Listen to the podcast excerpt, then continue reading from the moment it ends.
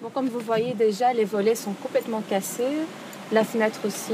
On voit que plusieurs coups ont été euh, donnés à la porte, puisque pour qu'elle puisse arriver dans cet état-là, c'est que vraiment on a forcé. Quoi.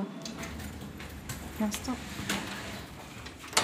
Samedi matin, donc euh, j'ai euh, reçu un appel de la police pour me demander si j'étais la responsable du PCS Mertens. Et donc là, on m'a annoncé qu'en fait, on avait cassé la porte et les fenêtres. Et donc, euh, j'ai dû euh, venir sur place euh, pour découvrir justement les dégâts, si jamais il y avait des dégâts à l'intérieur. Déjà, en voyant juste l'état à l'extérieur des vitres, j'étais complètement choquée. J'ai aussitôt ouvert la porte et en rentrant, j'avais pas de mots. Et surtout en rentrant dans le bureau dans lequel je travaille et en voyant le dossier des gens que, que je que j'aide en fait brûlés. Bah, franchement, j'ai j'ai fondu en larmes parce que je suis complètement euh, dégoûtée de ce qui s'est passé. Vous écoutez À l'Ouest Podcast, saison 2. Alerte au PCS. Waouh Le PCS avait été vandalisé. Pour comprendre pourquoi, il faut revenir quelques jours en arrière. Ça commence par une bonne nouvelle. Dunia, Ouais, tu veux connaître la nouvelle? Ouais. À l'Ouest Podcast saison 1 est sélectionné au Paris Podcast Festival.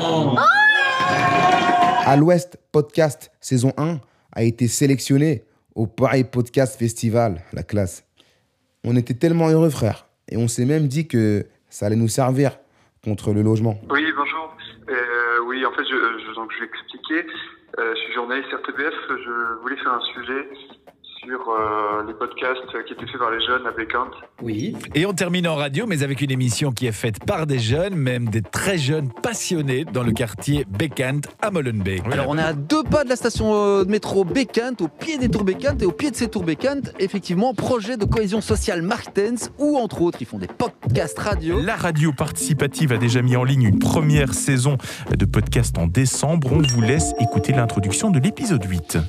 Soyez chaud, chose à écouter à l'Ouest Podcast Mais c'est pour quelle émission, dites-moi Alors, c'est pour euh, Vivacité. Dunia n'a que 11 ans, mais la radio n'a déjà plus de secret pour elle. Qu'est-ce que ça t'apporte toi, de participer à ce podcast Euh, déjà, ça m'apporte de pas rester tout le temps chez moi à rien faire.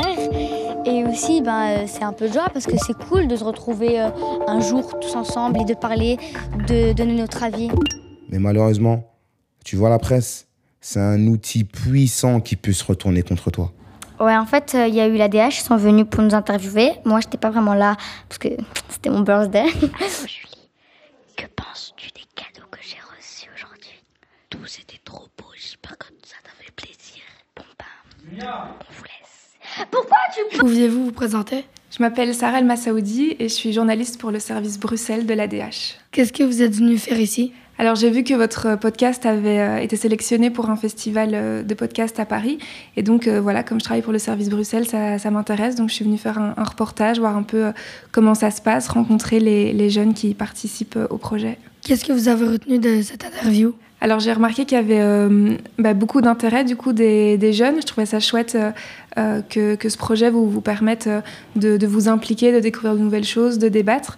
Euh, et puis du coup c'était intéressant aussi de voir votre vision du, du quartier dans lequel vous vivez. Qu'est-ce que vous allez faire de cette interview? Je vais faire un article pour le, le site internet et, et, les pages euh, papier du journal. Titre de l'article de la DH, Molenbeek, quand on grandit à Bécante, on a moins de chances de s'en sortir. Et de faire entendre bah, votre voix à vous les jeunes. Le titre de la DH, c'était quoi?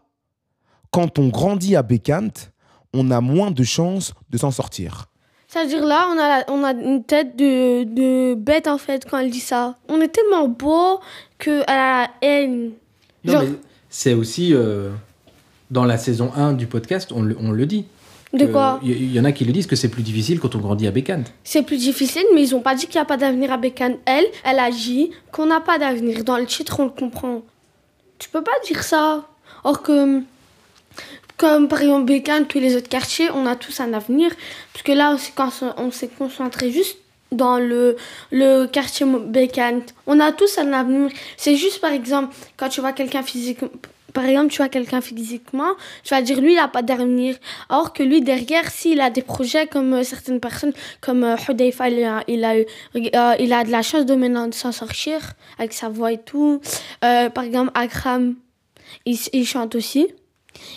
Ben, tout le monde a de la chance, tout le monde peut s'en sortir à l'école. C'est pas parce que tu vois un jeune ou plusieurs jeunes traîner euh, dans un, de- devant des, des blocs, devant le métro, qu'ils n'ont pas de chance. Alors moi, je suis pas du tout d'accord avec ce titre. Sincèrement, j'ai pas envie d'être vulgaire, mais c'est un vieux titre à la con. Et les jeunes, je crois que ils se sont arrêtés à ça. Ils n'ont pas voulu lire parce qu'ils se disent on va, on va lire quelque chose qui nous rabaisse. Je suis quasiment sûre que dans leur tête, ça, ça, ça fait ça.